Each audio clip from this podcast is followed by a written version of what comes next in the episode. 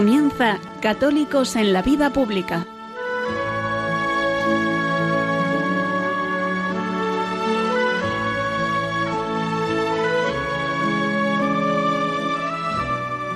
Un espacio dirigido en Radio María por Luis Zayas.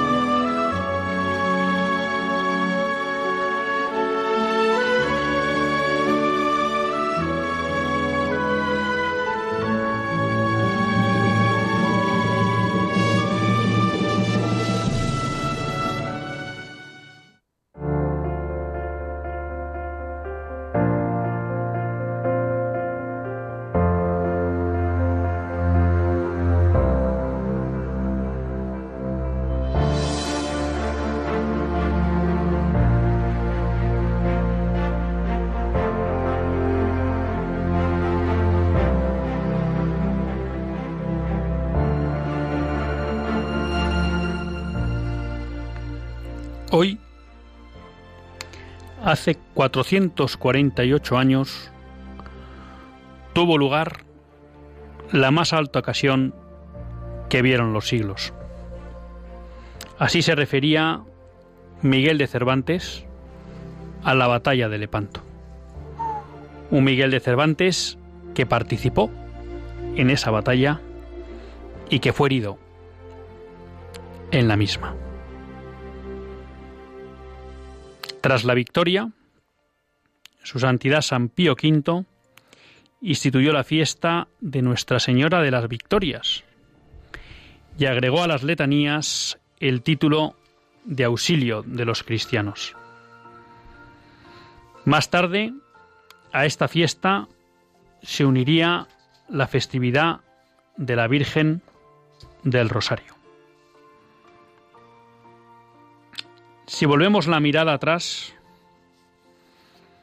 lo que ocurrió hace 440 años, 48 años, fue vital para la historia de Europa y para la historia de la cristiandad. Era permanente la amenaza de la armada turca y del Islam sobre toda Europa. Y amenazaban de nuevo tanto desde el imperio austrohúngaro como por mar con volver a asaltar Europa. Tiempo llevaba el Papa intentando que los países católicos hicieran una alianza para poder expulsar esa amenaza de Europa. Finalmente fue España la que se puso al servicio del Papa y de la cristiandad y le diró y lideró lo que fue la armada es cristiana. Una armada muy inferior a la armada turca, pero una armada que con la gracia y la ayuda de lo alto venció.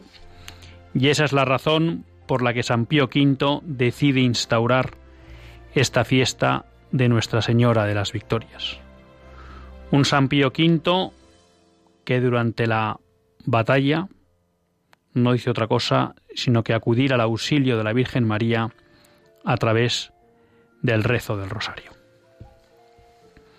Son muchas las cuestiones de aquella época que podemos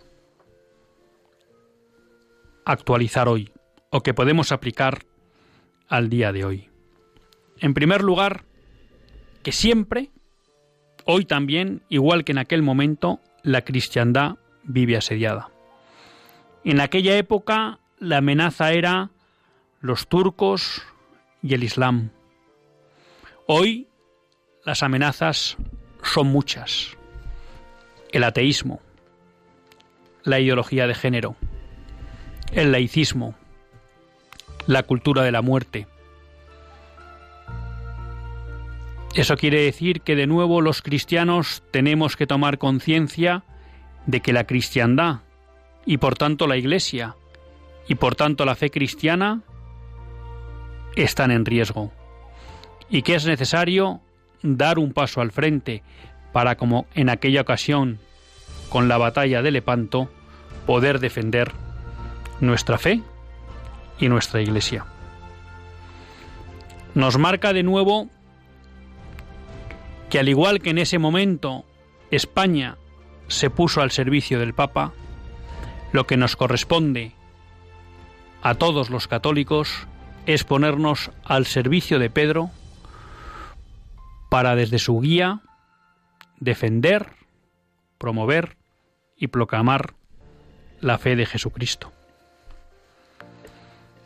Pero esta fecha también nos evoca otra cuestión que afecta a nuestra querida España.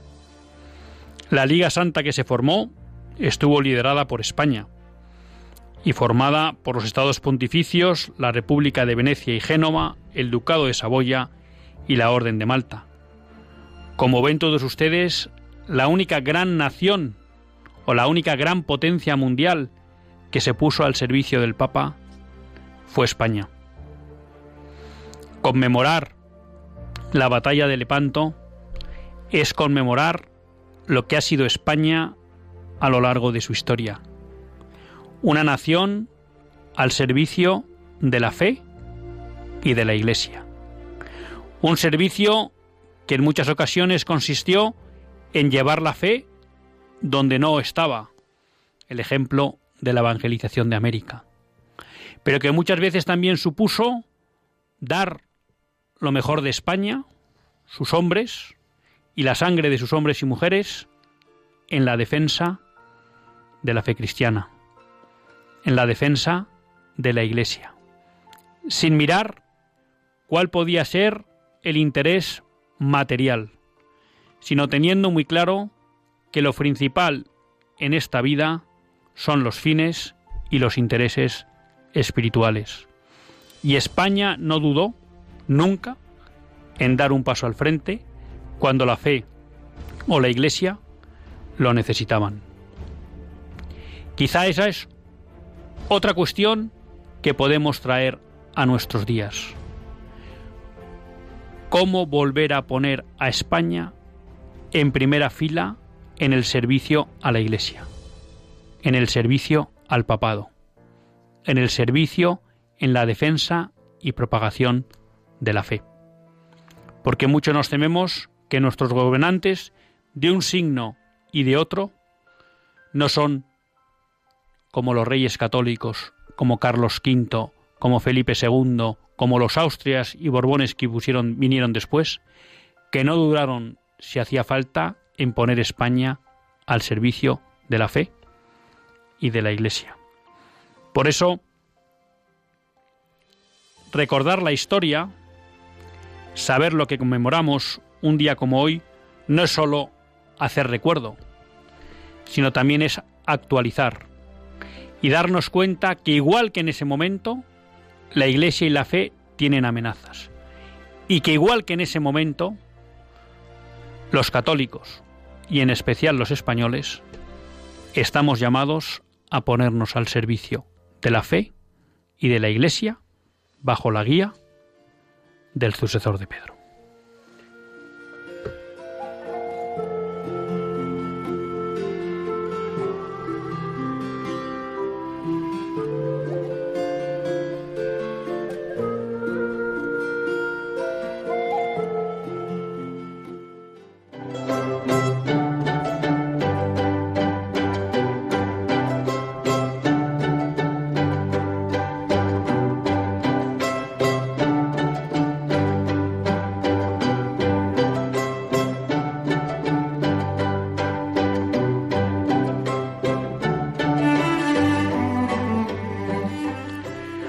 Buenas tardes, queridos amigos de Radio María. Un lunes más volvemos fieles a la cita con todos ustedes en los estudios centrales de Radio María. Un lunes más para hacer este programa, Católicos en la Vida Pública. Un programa que, como todos ustedes saben, quiere ser una reflexión pausada sobre la actualidad nacional e internacional. Una reflexión que tratamos de hacer siempre desde la óptica del magisterio de la Iglesia y su doctrina social. Una Iglesia que, como siempre decimos, no nos cansaremos de nombrar y de llamar madre y maestra, porque así lo sentimos y así es, de verdad. Un lunes más tiene la suerte de compartir con todos ustedes esta hora de radio Luis Zayas, que es quien les habla. Y quien tiene la gracia de poder dirigir este programa y por eso pues de estar aquí con ustedes todos los lunes. Un lunes, bueno, en el que de alguna manera conmemoramos una fecha importante para la historia de España, para la historia de la, de la cristiandad. Una fecha que, como bueno, trataba de mostrar en el editorial, pues creo que también nos interpela a los católicos de hoy. ¿Mm? No solo nos recuerda un pasado glorioso o magnífico, sino también, bueno, pues nos interpela para ver si estamos a la altura de las circunstancias actuales, tal y como estuvieron nuestros compatriotas, pues hace casi 450 años.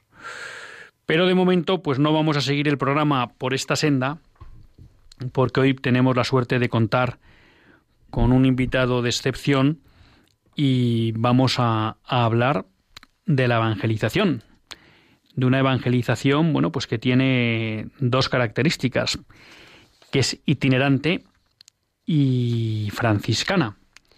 Y para hablar de todo ello, pues tenemos la suerte de contar con todos nosotros con Pablo López. Buenas tardes, Pablo. Hola, buenas tardes, Luis, y buenas tardes, escuchantes de Radio María. Bueno, hay que decir que posiblemente a Pablo, al escucharle, pues a muchos de ustedes les suene porque Pablo ha colaborado con Radio María, ha tenido un programa de filosofía a lo largo de unas temporadas y por tanto, pues no se extrañen si la, no se extrañen si la voz les, les suena.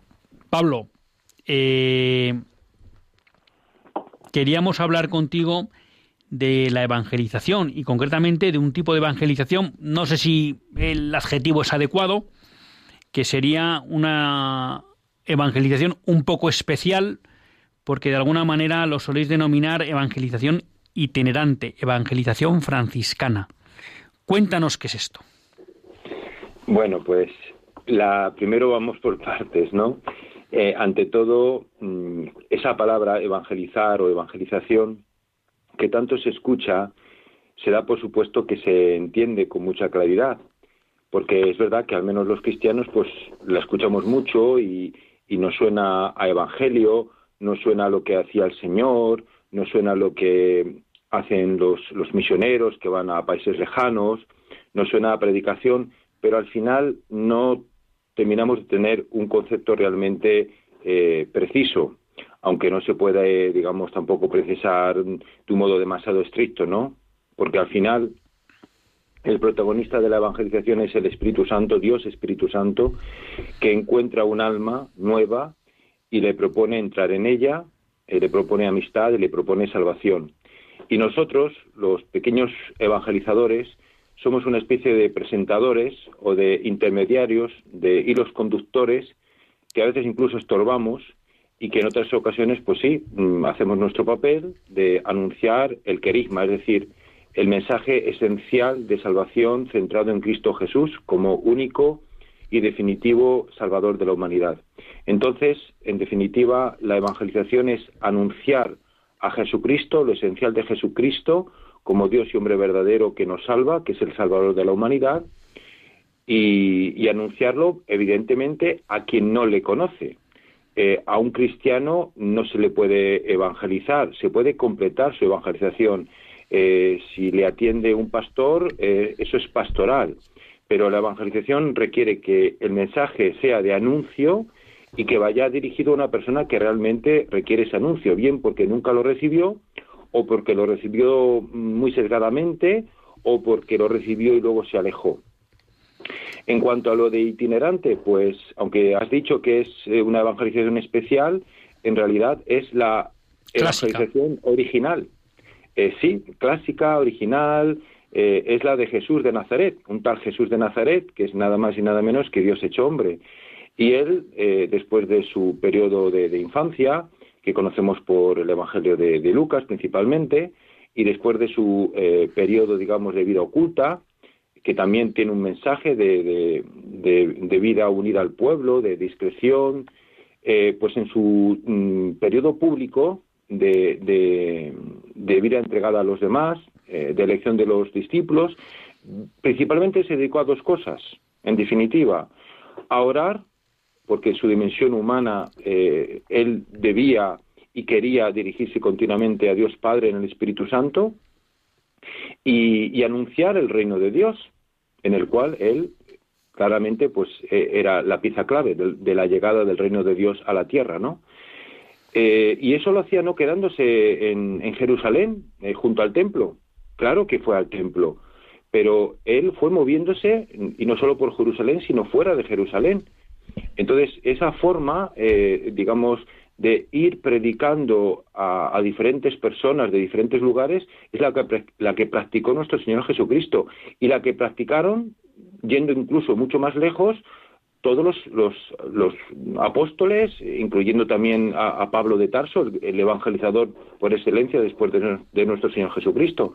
Por tanto, mm, hemos de recordar a nuestros queridos hermanos cristianos católicos que sí que ese es el modo originario de evangelización, sin menospreciar otras formas, porque además, al fin y al cabo, las formas externas tienen su interés en cuanto nos ayudan a adaptarnos a, los ambientes, a las personas, a la famosa inculturación, pero lo principal es, vivir en estado de gracia, haberse encontrado con, Jesucristo, eh, practicar una eh, constante vida de oración y desde ahí uno no tiene casi más remedio que, lanzarse a hablar a los cercanos y a los lejanos de que Jesucristo ha muerto y ha dado la vida en la cruz por nosotros, ha resucitado, sigue vivo y nos está esperando en su Iglesia Católica.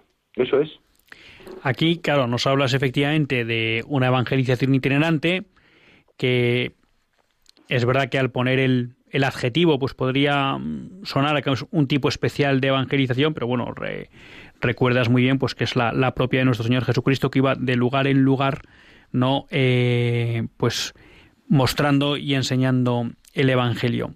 Bueno, entendemos lo que es la evangelización itinerante, ir de un sitio a otro, como tú dices además, buscando o tratando de encontrarse con gente que no ha recibido el anuncio de Jesucristo, pero eso cómo se concreta. Cuando uno dice, bueno, venga, evangelización itinerante, bueno, a ver, Pablo, ¿cómo lo hacéis?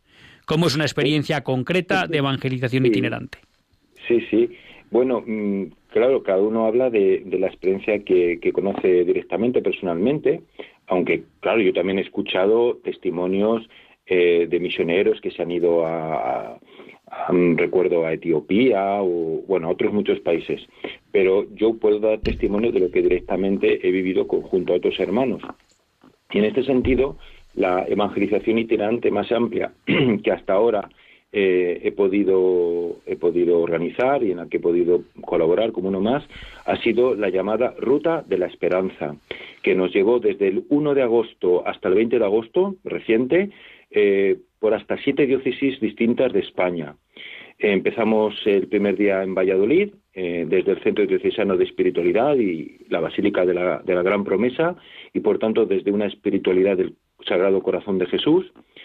Y aquí nos estuvimos preparando el pequeño grupo, éramos solo siete personas de muy diferentes procedencias.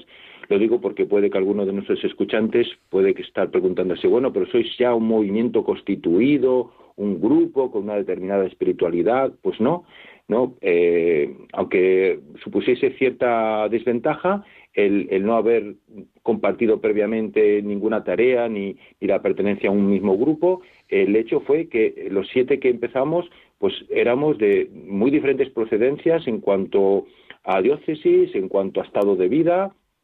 Es verdad que con nosotros no venía ningún sacerdote, pero sí había tres eh, monjitas mexicanas asentadas en la diócesis de Granada, había dos, dos chicas de, de Bilbao, pero cada uno de movimientos distintos, eh, en fin, un, chico aún más joven de, Sevilla, em, en fin, y, un servidor. No sé si me olvido de, alguien, eh, pero la idea es que éramos muy diferentes. Eh, lo que sí nos unía es el amor a Jesucristo y el amor a las almas. Sin esto no se puede, no se puede uno lanzar a, evangelizar, ni en su mismo lugar ni de modo itinerante.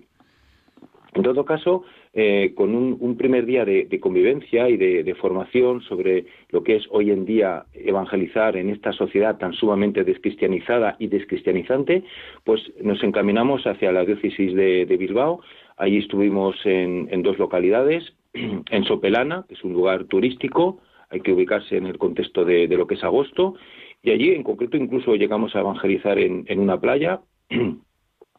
a mí, por ejemplo, me ocurrió que ante la sensación de que de momento al principio no nos hacían apenas caso, pues me acordé de aquel dicho en latín de duc in altum, ¿no? Rema mar, adentro. Entonces me remangué bastante los pantalones, me metí un poquito en el agua y ahí sí, curiosamente un chico, todavía le recuerdo, eh, de 18 años, llamado Álvaro, eh, pues me escuchó pues, pues todo lo que le quise eh, comunicar, me, me escuchó con mucha atención y recibió como, como regalo en el nombre del Señor pues unos breves textos bíblicos, el Salmo octavo y, y la primera carta de San Juan. Eh, por cierto, esto lo hacemos porque, por un lado, es muy importante eh, acercar la Sagrada Escritura a las personas a las que le anunciamos a Jesucristo, eh, pero por otro lado, cuando se le regalan textos largos, incluso un evangelio entero, pues muchas veces puede resultar eso demasiado amplio para una persona que nunca o casi nunca ha leído la Biblia. Por tanto, regalarle estos textos tan breves puede animarle pues a, lanzarse a, leer y a partir de ahí seguir leyendo la Biblia. Eh, y nosotros siempre le, invitamos a hacerle una clave católica de, lo que es la, sagrada tradición de, lo revelado.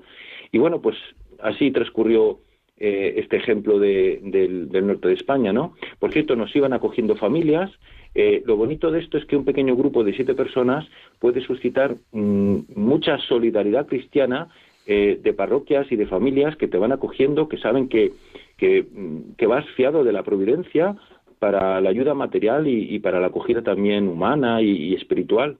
Porque en relación con esta, con esta experiencia que nos estás contando, dos, dos cuestiones me vienen a la cabeza. Una primera, vosotros entonces, por ejemplo, en el caso de Sopelana, cuando os acercáis ahí a la zona de la playa, vais identificados de alguna manera, simplemente os acercáis a la gente aunque no estéis identificados y tratáis de entablar una conversación. Eh, bueno, como no tenemos no tenemos muchas normas fijas en general. Es verdad que hay otros grupos que por por pertenecer a algún movimiento concreto o por tener un cierto rodaje, pues tienen bastantes normas y costumbres, ¿no? A veces las normas son, son implícitas. Eh, en ese sentido, pues nosotros mm, habitualmente no llevamos una identificación.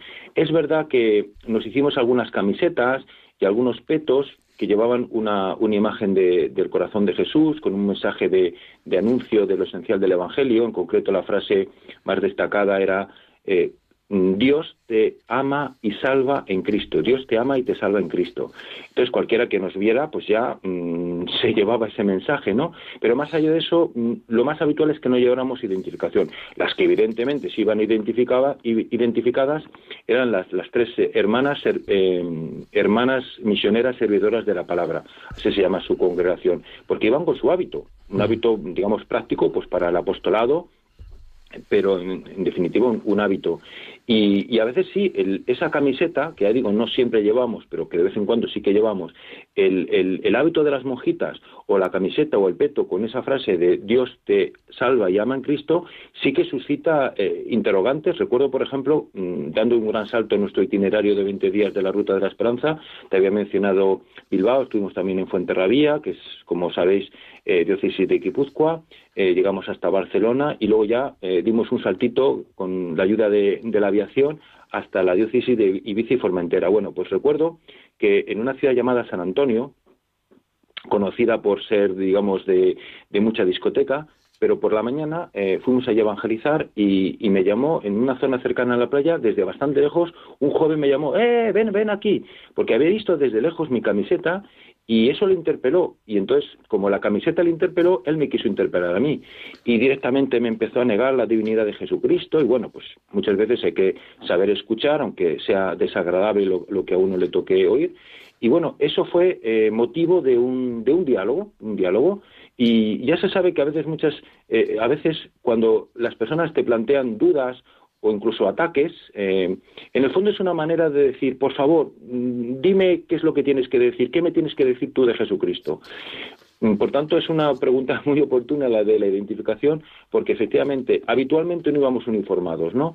Pero en alguna ocasión, cuando llevamos este tipo de, indumentaria, sí que se suscitó eh, ese interrogante. Y, luego pues, me ha parecido entenderte que de alguna manera, vamos a llamar todo lo que sería la logística o la intendencia, la dejáis al albur de la gracia.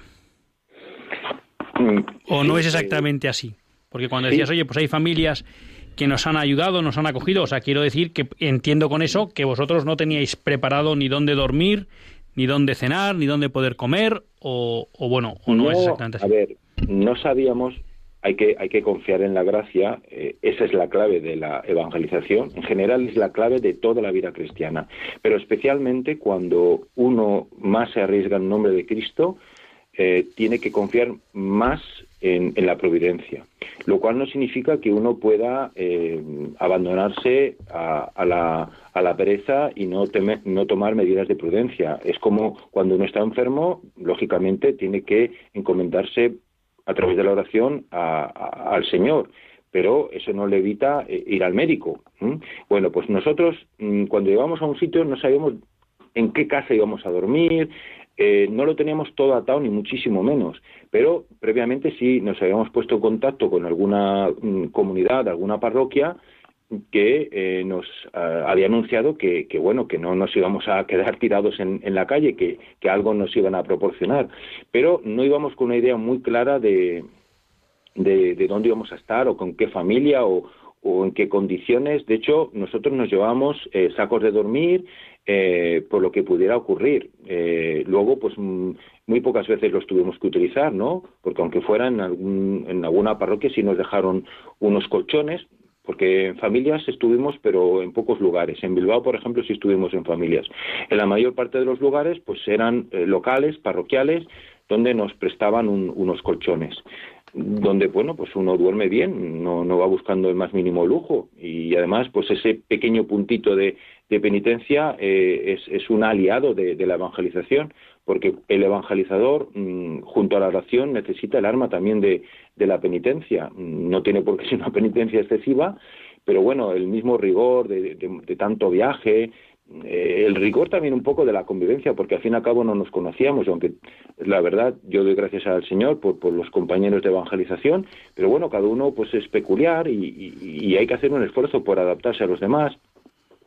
En fin, eh, bueno, pues el mismo ritmo de evangelización, de evangelizar por la mañana, por la tarde, algún, en algún día eh, salimos a evangelizar tres veces, ¿no? Y todo eso, obviamente, sin abandonar la Santa Misa diaria, eh, solíamos rezar el rosario, que muchas veces lo rezábamos en la, en, la calle mientras íbamos caminando. Mm, en fin, eh, luego también hay que ser creativo, ¿no? El hecho de que confíes en el Señor no significa que, uno tenga que, mm, digamos, limitarse a una, a una rutina en el modo de evangelizar. Eh, por ejemplo, gracias al hecho de que las, las hermanas eh, misioneras y de la palabra, eh, que están muy acostumbradas a, ir por la calle evangelizando, incluso a ir llamando a, las puertas para, para, encontrarse con las personas, ¿no? Pues también tenían preparadas algunas coreografías eh, incluso con música propia, con canciones propias que habían traído de México. Y bueno, pues estas coreografías pues las bailábamos en, en, diversos sitios, en, playas, en, parques, y la gente se quedaba mirando y algunos, sobre todo jóvenes, pues se unían a nosotros y, de hecho lo que hacían era ponerse a, bailar eh, una canción con una música realmente misionera, que iba al núcleo de lo que es el, mensaje de, la encarnación y, de la salvación de Jesús. Entonces, a través de la música, a través del baile, con buen gusto, claramente, pues también evangelizábamos. Y bueno, pues a través de la, de la conversación, eh, por supuesto que en todo momento tienes que dar buen ejemplo. Eh, a veces, pues teníamos que hablar con, con personas eh, que más que necesitar un anuncio, pues simplemente requerían pues que se las escuchase, porque por ejemplo eran personas sin hogar, sin techo, o cuando llamábamos a, llamabas a muchos hogares, pues notabas que, la persona quería ser escuchada, más que escuchar tu, tu, mensaje, que sí, al final lo dábamos, por supuesto, pero hemos encontrado muchas personas muy heridas, eh, alejadas de la iglesia no porque ellos se hayan querido alejar, sino porque estaban realmente desatendidas. Por ejemplo, cuando estuvimos en Palamos, fuimos visitando las, diferentes eh, grandes barriadas o zonas de, esa bella ciudad turística y, claro, nos dijo el, el, párroco que hay un solo sacerdote para una, una ciudad de tantos miles de habitantes como esa. Que claro, él no, aunque es un hombre joven, activo y realmente un ángel, eh, pues él no puede llegar, ni siquiera con algunos de los colaboradores, porque bueno, la gente colabora, por ejemplo, en dar catequesis, eh, en cáritas, en, animar musicalmente la liturgia, pero hay muy poca gente que se presta a salir a buscar a, la oveja perdida, en, salir a, buscar al hermano que necesita escuchar eh, el, núcleo del Evangelio, no una cuestión más o menos periférica, que también las hay en, en la vida eclesial, ¿no? Pablo, y si alguien escuchándote siente un poco la, la llamada o la vocación a, a esta evangelización itinerante, que por lo que veo que me dices de alguna manera es algo que ahora no es que tenga una estructura y esté organizada, ¿dónde podría obtener información de otras iniciativas como esta Ruta de la Esperanza que se puedan dar en el futuro? A ver, mm, evangelizaciones mm, que consistan en salir a, encontrarse con las personas en, la calle o en los parques o en sus casas, donde estén, hay algunas en España. Em, por ejemplo, en la diócesis de Alcalá de Henares hay un grupo directamente apoyado por su obispo, el grupo Querigma, que es ejemplar y es un modelo para todos en cuanto a que además son muy regulares, eh, continuamente, em, por lo menos una o dos veces al mes, organizan en, su diócesis, en su diócesis eh, estas salidas, pero dentro de su diócesis. También cuando a veces los han convocado, pues han ido a otras diócesis.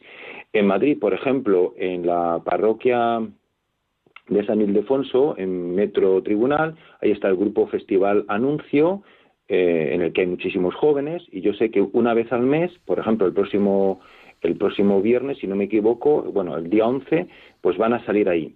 En cambio, si me preguntas con precisión de evangelizaciones itinerantes, mm, yo de verdad será porque no tengo la suficiente información, pero yo solo conozco la, que hemos hecho este verano, la Ruta de la Esperanza, que duró esos 20 días seguidos, por siete diócesis españolas, también incluyó, que no lo he mencionado, siete pueblos de la diócesis de Guadalajara, eh, y luego ha tenido como un epílogo, hace poquito fuimos a León, fue un, un anuncio en particular, pero fue como una renovación de la ruta de la esperanza. Y bueno, ayer mismo aquí, otra vez en Valladolid, donde yo resido, hicimos una evangelización con colaboración de diferentes órdenes franciscanas, de ahí lo de Jornada Franciscana de Evangelización.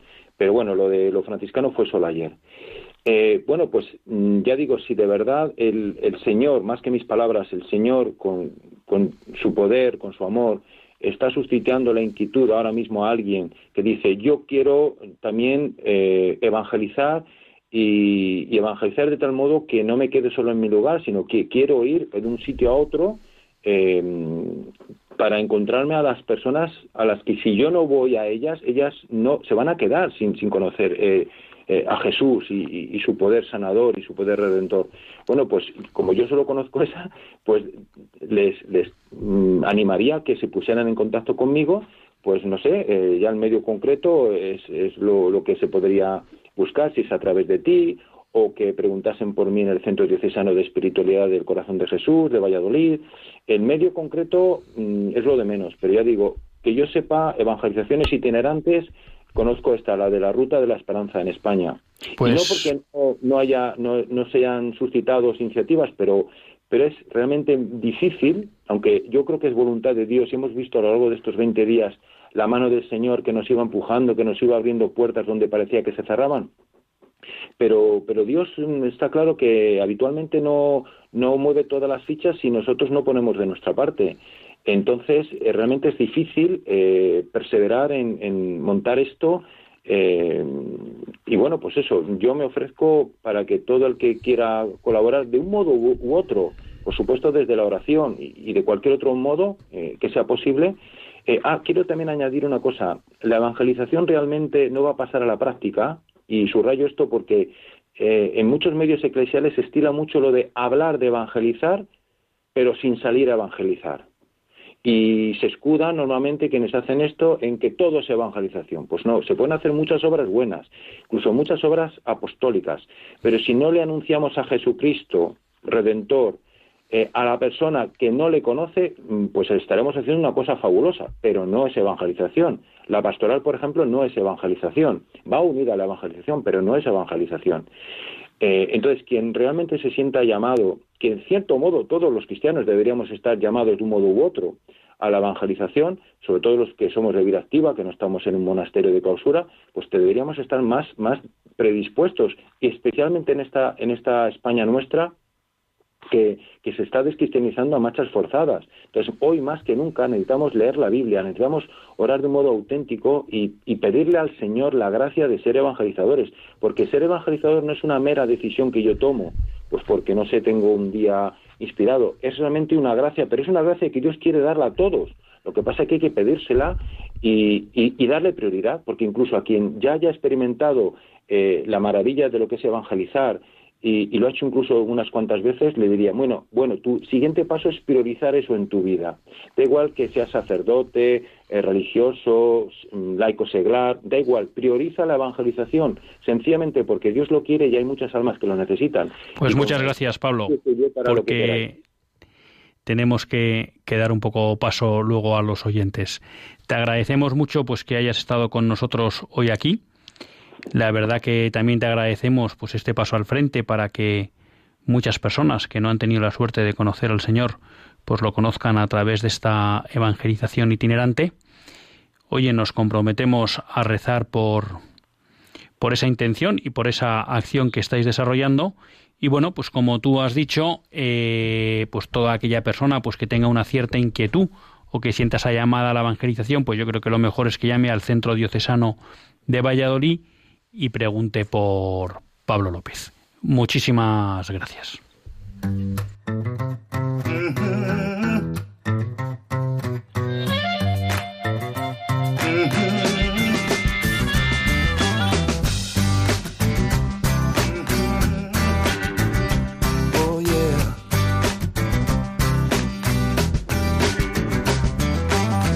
Life gives you the run around, you say.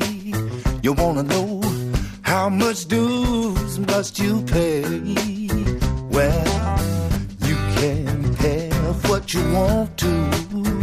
Where there's a will, there's always a way. Keeping your eyes on that mountain top, one step at a time.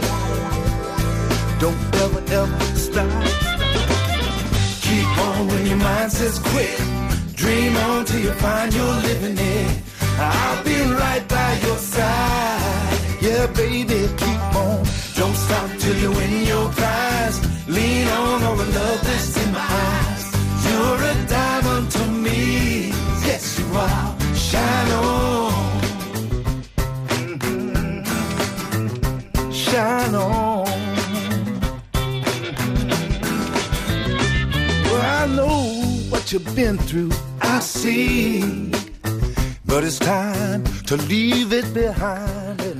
Pues cuando son las 9 menos 20 en la península, 8 menos 20 en las Islas Canarias, continuamos en Católicos en la vida pública.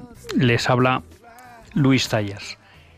Acabamos de estar con Pablo López, evangelizador itinerante, que nos ha, bueno, contado pues no solo en qué consiste esta iniciativa, sino pues también su experiencia a lo largo de esa ruta de la esperanza que han realizado durante el mes de, de agosto. Y como les decíamos, bueno, pues si alguien siente esa llamada a participar en esta evangelización, bueno, pues que llamen al Centro Diocesano de Valladolid y pregunten por Pablo López López.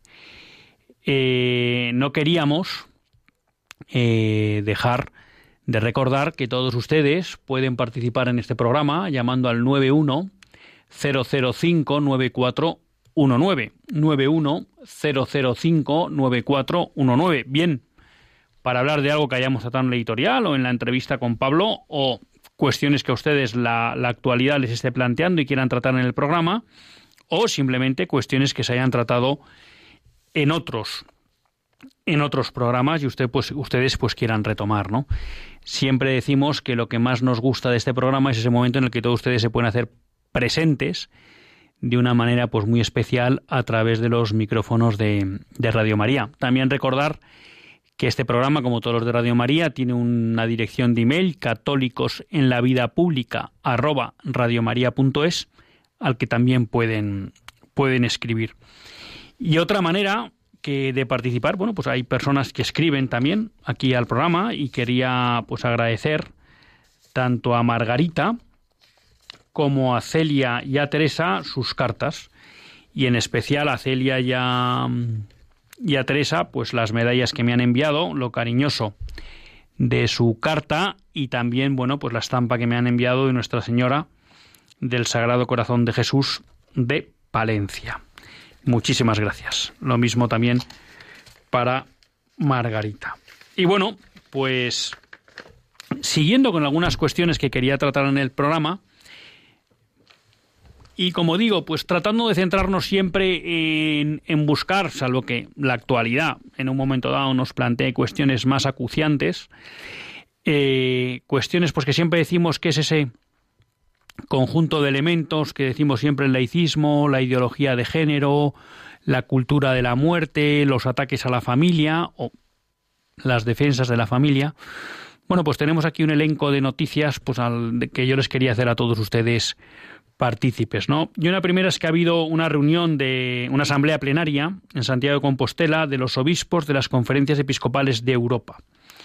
Y han, bueno, pues elaborado un mensaje final en el cual, en un apartado que, bueno, me parece importante y creo que de alguna manera, pues engancha con lo que veníamos comentando al inicio del programa, pide a Europa que despierte.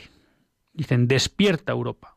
En las diversas historias y tradiciones, en los antiguos y nuevos desafíos, hay elementos de esperanza. Entre ellos los santos y los mártires de nuestros países, antorchas que animan el presente y anuncian el futuro. Ellos brillan como estrellas en el cielo. Redescubre tus raíces, Europa.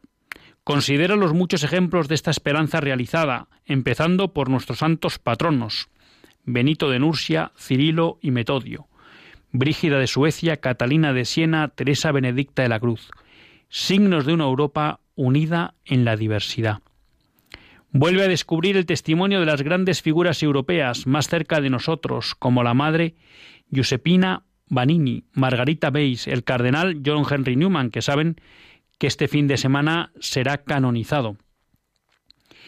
Bueno, pues mm, de alguna manera me parece muy relevante lo que nos están planteando nuestros obispos, ¿no? Y que de alguna manera resuena aquel lema, ¿no? Que con su fuerza característica nos lanzaba San Juan Pablo II, también desde Santiago de Compostela, ¿no? Europa, sé tú misma. Y de alguna manera lo que nos están pidiendo los obispos es que si queremos afrontar con éxito el futuro, miremos al pasado. Miremos al pasado no con la mentalidad de copiar lo que existía, sino con un doble propósito. Por un lado, volver a las raíces de lo que es Europa y para conociéndolas, desde esas raíces, construir la nueva Europa del siglo XXI.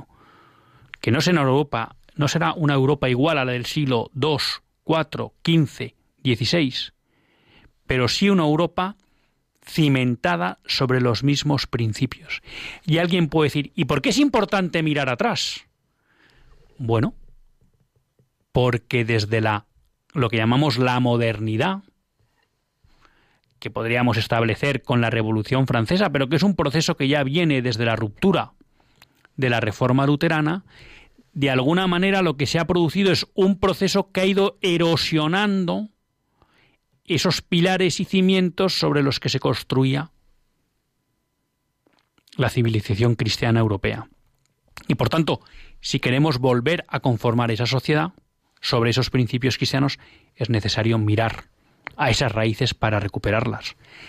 Y con un segundo motivo, no solo encontrar las raíces, sino encontrar ejemplos de personas, santos y mártires, algunos de los principios de la cristiandad, como Benito de Nursia, Cirilo y Metodio, otros más cercanos, como Teresa Benedicta de la Cruz, como el cardenal John Henry Newman, bueno, que nos ayudan a entender el papel que debe jugar el cristiano en la evangelización de Europa, en la cristianización de Europa. Entonces, bueno, pues una llamada que de alguna manera creo que encaja con una idea que queríamos transmitir en el, en el editorial, ¿no? Y es que cuando hay fechas en las que conmemoramos acontecimientos históricos, en este caso la batalla de Lepanto, bueno, pues que también es importante no solo conmemorar el hecho, sino tratar de ver qué lección o qué enseñanza podemos sacar de ese hecho a nuestro momento actual, ¿no? Porque la historia es maestra y la historia de la Iglesia, me atrevería a decir, que mucho más. Entonces, bueno, pues ahí lo tienen, yo lo he encontrado en Religión en Libertad, eh, el comunicado o el mensaje de la Asamblea Plenaria de las Conferencias Episcopales Europeas. Luego, siempre decimos que hay, que hay batallas que no, que no cesan, ¿no? Y una es la de la cultura de la vida y la cultura de la muerte. Y aquí tenemos hoy una de cal y una de arena. Que como dice un buen amigo mío, uno nunca sabe cuál es la de cal y cuál es la de arena. Pero vamos, la de arena yo interpreto que es la buena y la de cal es la mala. Empezando por la arena, bueno, ha habido una declaración que yo me atrevería a decir histórica de 19 países liderados por Estados Unidos en la Asamblea de Naciones Unidas, en, las cuales, en la cual han declarado estos 19 países que no existe el derecho internacional al aborto y que deberían eliminarse los términos ambiguos como el de salud sexual y reproductiva de todos los documentos oficiales de Naciones Unidas. ¿Qué quieren que le diga? A mí esto me parece una maravilla y me parece sorprendente.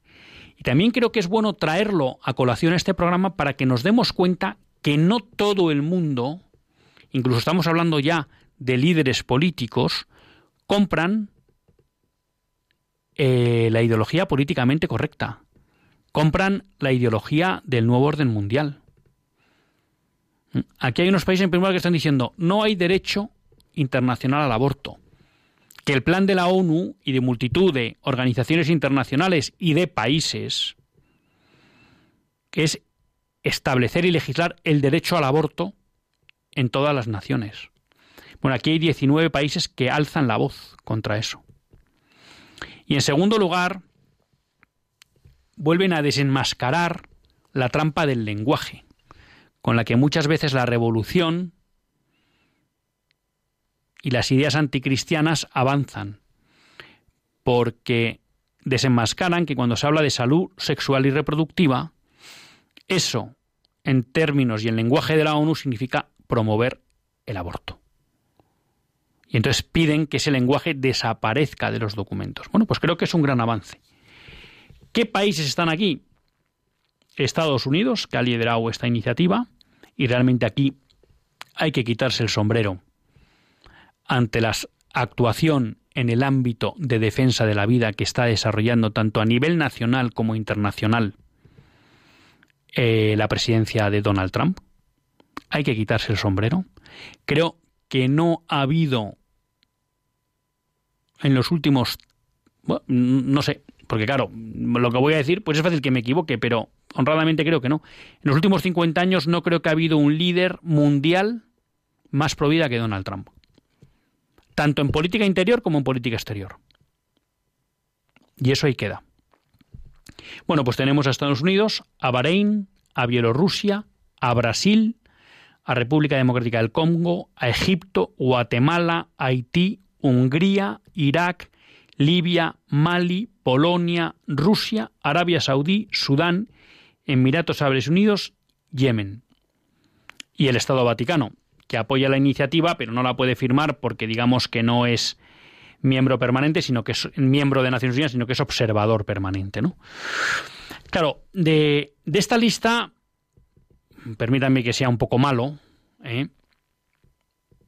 sorprende que están Estados Unidos, Brasil, Polonia, Rusia y Hungría.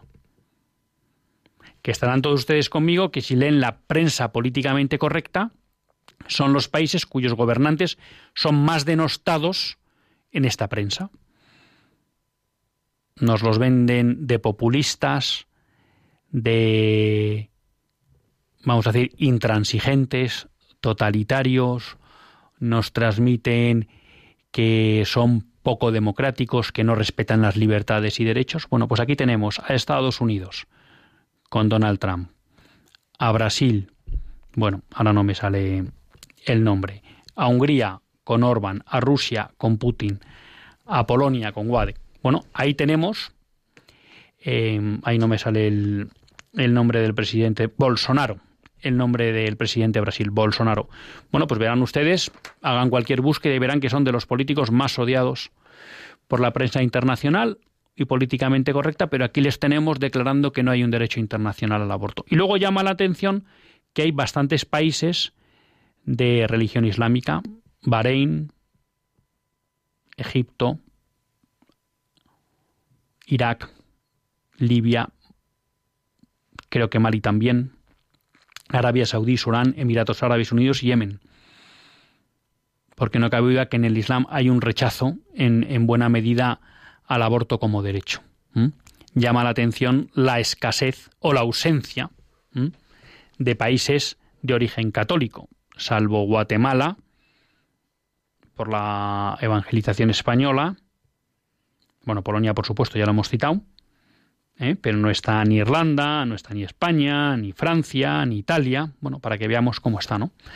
Pero bueno, aquí se demuestra que hay una serie de países que no están dispuestos a tragar con las imposiciones políticamente correctas y con la ideología del nuevo orden mundial. La de Cal, en el ámbito de la cultura de la vida, bueno, pues que ha habido un ginecólogo brasileño que, bueno, que obstruyó, impidió que se realizara un aborto a una mujer que había sido violada y bueno, él exigió un informe psiquiátrico y esto, bueno, pues de alguna manera retrasó y permitió que el niño naciera a través de una cesárea y fuera dado en adopción.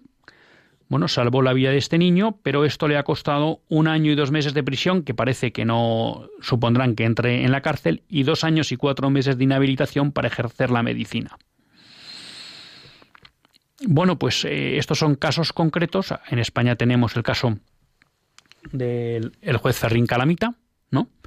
Cómo oponerse a la cultura de la muerte, pues en muchos casos va a llevar sanciones fuertes, incluso de cárcel. Bueno, aquí lo tenemos. En referencia a la ideología de género, bueno, pues una de arena. Ha habido una mujer que ha conseguido anular la agenda LGTBI en la escuela de sus hijos en California y otra en Iowa. La de Cal, que la familia de Iowa teme represalias por parte de maestros y estudiantes. Y están viendo pues que van a tener que sacar a su hijo del colegio, porque hay una presión brutal por parte del lobby LGTBI. Bueno, pues de nuevo vemos cómo ejercer el derecho a la educación propio de los padres, que son los primeros educadores de los hijos, bueno, pues puede conllevar efectivamente a recibir pues campañas de presión. Y finalmente una cuestión pues que, que, sirva un poco para dar la alerta, que yo creo que todos ustedes están alerta, pero que, que es un tema que cada vez más se está introduciendo en nuestra juventud y, de alguna manera pues le, me atrevería a decir que les está destrozando, ¿no? Y sobre todo les está impidiendo poderse desarrollar de una manera plena y madura. El nuevo estudio de nueva pornografía y cambios en las relaciones interpersonales, elaborado por la Red de Jóvenes Inclusión Social y la Universidad de las Islas Baleares, revela datos aterradores. Tomo la noticia de Infocatólica. La, edad de acceso a la pornografía ha bajado hasta los 8 años. Y a partir de los 14 el consumo es generalizado. Esto no es casualidad. No nos da tiempo a desarrollar el tema, pero un día quiero tratar y ver si podemos hablar de esta cuestión de la pornografía. Simplemente esta noticia que sirva para recalcar el peligro de dejar a los pequeños videojuegos, iPads, eh, smartphones, porque eso es una puerta libre a Internet sin control y que además donde es fácil, incluso no queriendo, el acceso a la pornografía. Y el problema del acceso a la pornografía no es acceder una vez, sino que es que, como destacan muchos estudios, genera adicción. Por tanto, una vez que nos metemos en ese mundo, cada vez es más difícil de entrar en él. Y ya dejamos para otro programa los trastornos que suponen el desarrollo de la personalidad, el consumo y sobre todo la adicción a la pornografía. Hasta el próximo lunes, si Dios quiere, que Dios les bendiga.